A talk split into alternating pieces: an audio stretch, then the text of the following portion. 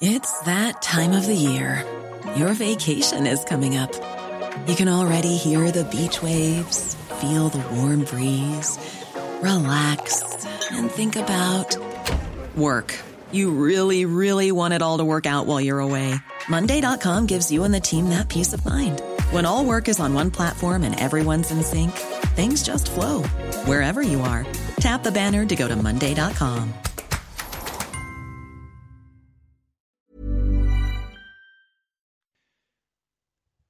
Bonjour à toutes et à tous, euh, j'espère que vous êtes en forme en ce mercredi 24 novembre, il est 7h du matin. Alors d'un côté on a des marchés traditionnels qui sont un petit peu chahutés et franchement il n'y a pas péril dans la demeure pour le moment.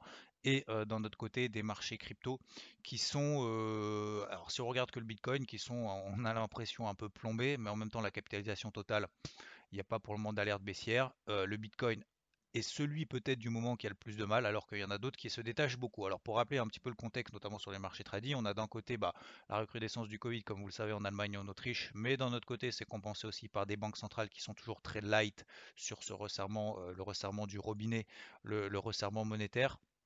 On a également bah, l'inflation qui a inquiété un petit peu, mais en même temps, euh, alors avec aussi d'ailleurs des, soucis de, chaîne d'approvisionnement, et d'ailleurs beaucoup de sociétés ont averti euh, peut-être ne pourront pas répondre à toute la demande pour euh, ces fêtes de fin d'année.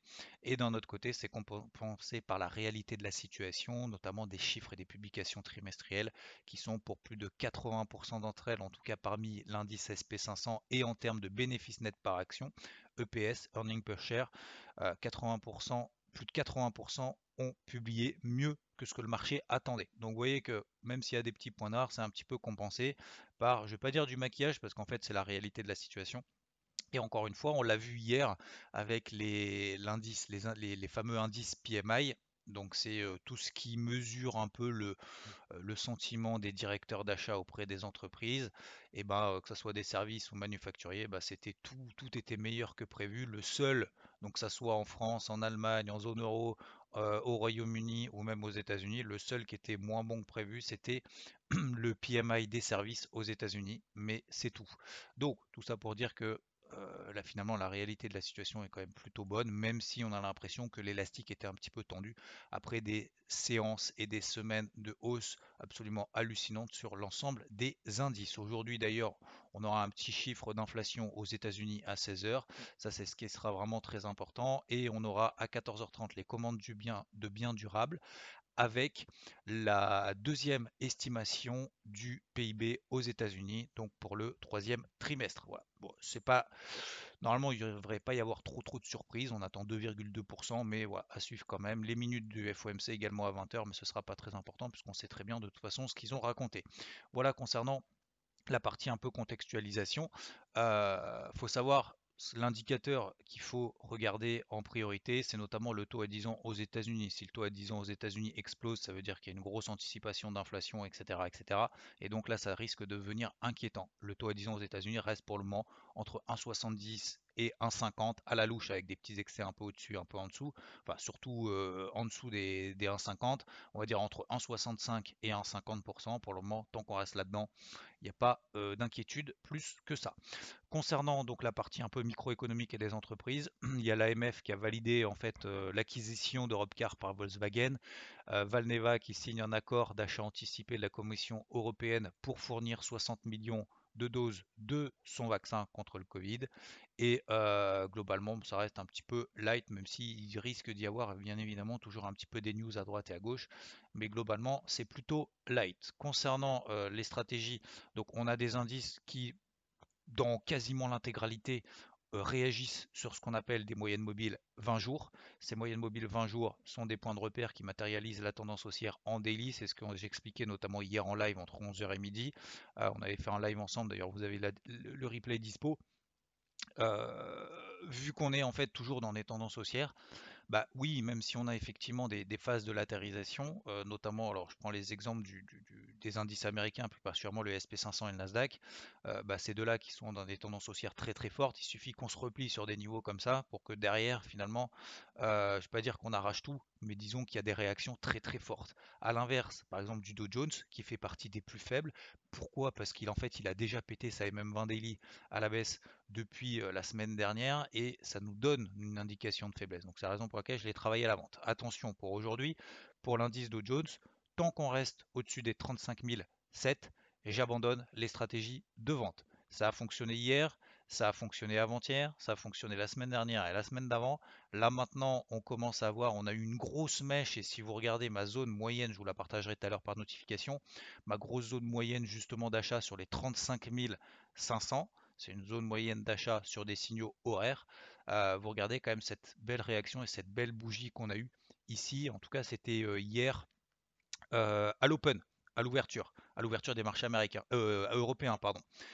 Je vais y arriver. Donc, dès l'ouverture en fait des marchés européens, on a fait cette énorme mèche là qui montre que bah, peut-être qu'on a effectivement nettoyé un peu, nettoyé un petit peu en dessous et probablement se stabiliser. Donc je vous rappelle sur le Dow Jones, tant qu'on reste au-dessus des 35 007, pour le moment je, n'insiste plus. Voilà, il, y a vraiment une différence à avoir entre euh, la persévérance, lorsqu'un plan fonctionne, lorsqu'une zone réagit et lorsqu'on a des signaux dans cette zone-là, c'est persévérer. Par contre, s'acharner, c'est lorsque notre plan est invalidé, qu'on dépasse ou qu'on euh, enfonce des zones clés qui pour nous ne sont plus, en fait, ont été tout simplement dépassés, en fait, sont, sont dépassés d'ailleurs, au sens propre, au sens premier du terme et au, deuxième sens du terme. Eh ben, eh ben, faut plus, faut plus y aller parce que sinon ça s'appelle de l'acharnement. Donc tant qu'on reste au-dessus des 35 007, on est à 35 008 actuellement sur le Dow ça veut dire que pour le moment, il n'y a plus de signaux de faiblesse plus que ça. Donc ça c'est pour les stratégies intraday. Deuxième chose à suivre, le silver et le gold qui se sont effondrés. J'attendais des stratégies de renfort tout là-haut en estimant qu'il y avait plus de chances qu'on s'extrait par le haut du range dans lequel on était, en tout cas la semaine dernière, sur le silver et sur l'or.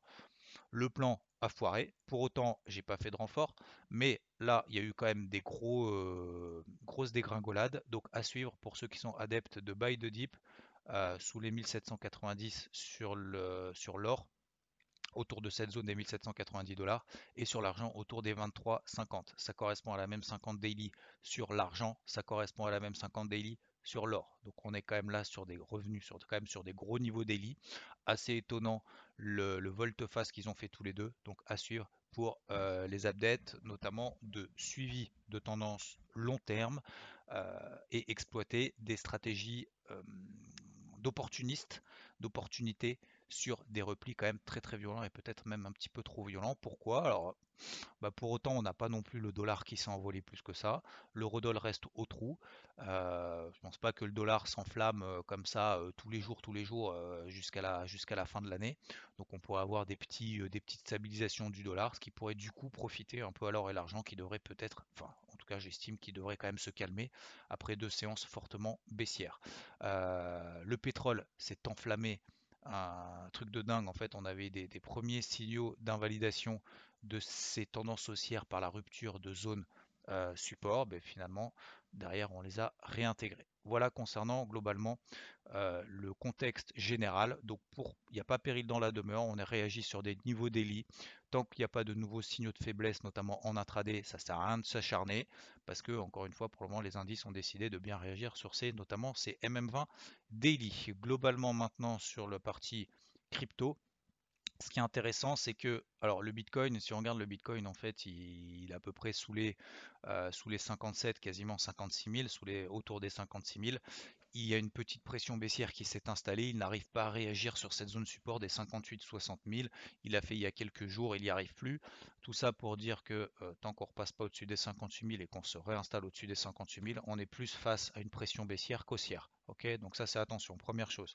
Deuxième chose, si on regarde la capitalisation totale, pour prendre un petit peu de recul, et euh, c'est même pas du recul en fait, c'est élargir son champ de vision.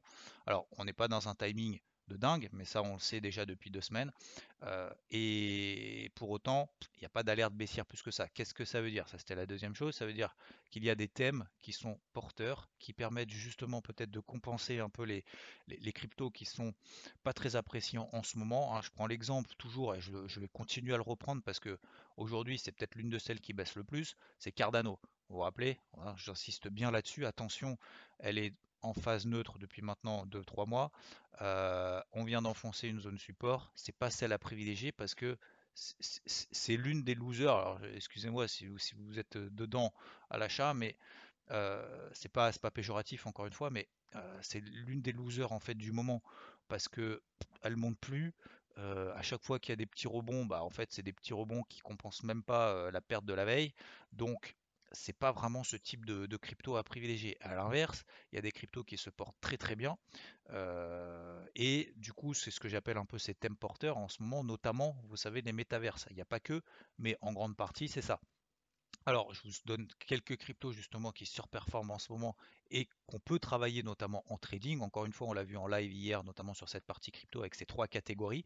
Première catégorie, celle qui surperforme à travailler en trading en priorité.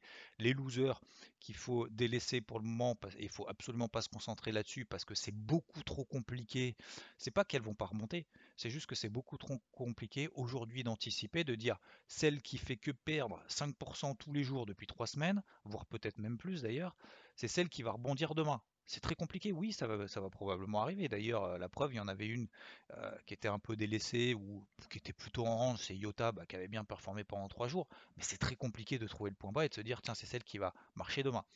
Euh, donc ça, c'est la deuxième catégorie, c'est les losers. Et la troisième catégorie, bah, c'est les cryptos finalement qui font pas trop de bruit à droite et à gauche, qui tiennent bien ces dernières semaines, qui réagissent correctement sur des niveaux daily et en même temps sur lesquels il faut avoir de la patience. Donc sur les celles qui surperforment notamment, on a Sand, Mana, donc Sandbox, Mana, Crow, Ultra, Gala notamment.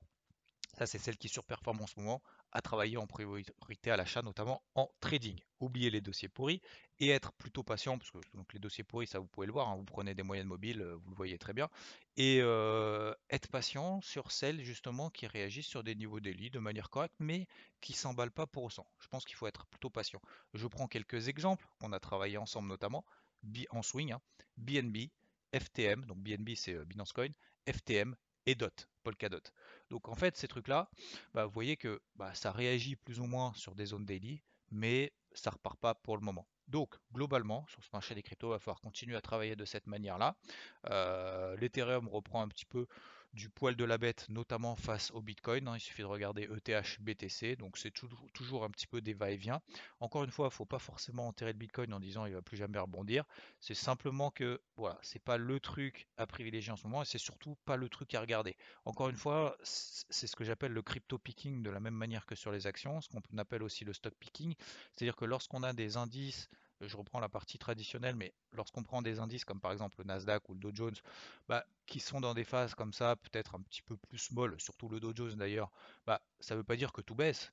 Ça veut juste dire que il y a certaines actions qui montent d'autres qui bougent pas, il y en a peut-être beaucoup plus qui baissent, bien évidemment, puisque le Dow Jones est composé de, donc, de 30 actions, et sur ces 30 actions, en fait, on a plus une majorité d'entre elles, en tout cas, dans la pondération, bah, qui entraîne du coup le Dow Jones à la baisse, mais ça ne veut pas dire qu'il n'y en a aucune qui monte. Et ce qu'on appelle le stock picking, donc on peut trouver là-dedans des catalyseurs positifs de certaines actions. Et le crypto picking, c'est exactement la même chose. C'est-à-dire qu'en fait, on a une capitale totale qui est flat, le Bitcoin qui est plutôt baissier, hein, à très court terme, hein, clairement. Hein, tant qu'on est sous les 58 000 dollars, c'était la zone, c'était 58 000, 60 000.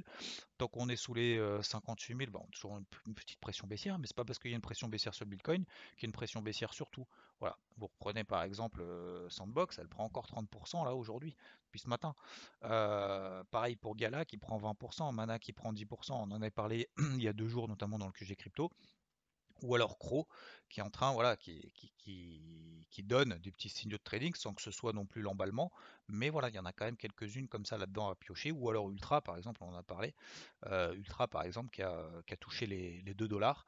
Et ce matin, d'ailleurs, elle est où dans ma liste? Je crois qu'elle était euh, au-dessus, je vais regarder ce matin. Oui, toujours, euh, bah, toujours sur ses records historiques à 2,20 dollars. Donc vous voyez que ça n'empêche pas de faire du crypto picking dans un marché qui est peut-être un petit peu un petit peu mou de manière générale. Voilà encore une fois, vaut mieux s'entourer de, personnes d'ailleurs dans la vie de manière générale, je terminerai là-dessus, vaut mieux s'entourer de personnes qui sont positives parce que ça va vous tirer vers le haut et c'est la même chose en fait sur les marchés. Vaut mieux s'entourer de, dossiers qui sont haussiers, en tout cas en ce moment, sans avoir l'amour de se dire ou trop de fidélité en se disant ah bah celle-là bah, ça a bien marché ces dernières semaines donc je vais continuer, je vais continuer, je vais continuer. Je prends l'exemple de Solana. Bah, Solana elle a très bien fonctionné ces derniers mois. Mais objectivement, depuis le début du mois de novembre, bah, on est dans un range. Voilà. Donc moi j'attends, je suis toujours à l'achat depuis les, les 162 dollars. Je visais 270 dollars. J'attends sur des phases de repli sur les 181, on est à 216. Bah, pour le moment on est dans une phase de range. Mais c'est pas pour autant que je vais m'acharner là-dessus en espérant qu'elle monte et en allumant un cierge tous les matins. Donc, vaut mieux s'entourer de personnes et de dossiers qui sont positifs plutôt que l'inverse et essayer de tourner comme ça pour le moment dans ce marché un petit peu flat, un petit peu partout. Merci de votre attention. Je vous souhaite une très belle journée, de très bons trades et je vous dis à plus. Ciao, ciao. When you make decisions for your company, you look for the no-brainers. If you have a lot of mailing to do, stamps.com is the ultimate no-brainer. Use the stamps.com mobile app to mail everything you need to keep your business running with up to 89% off USPS and UPS. Make the same no-brainer decision as over 1 million other businesses with stamps.com. Use code PROGRAM for a special offer. That's stamps.com, code PROGRAM.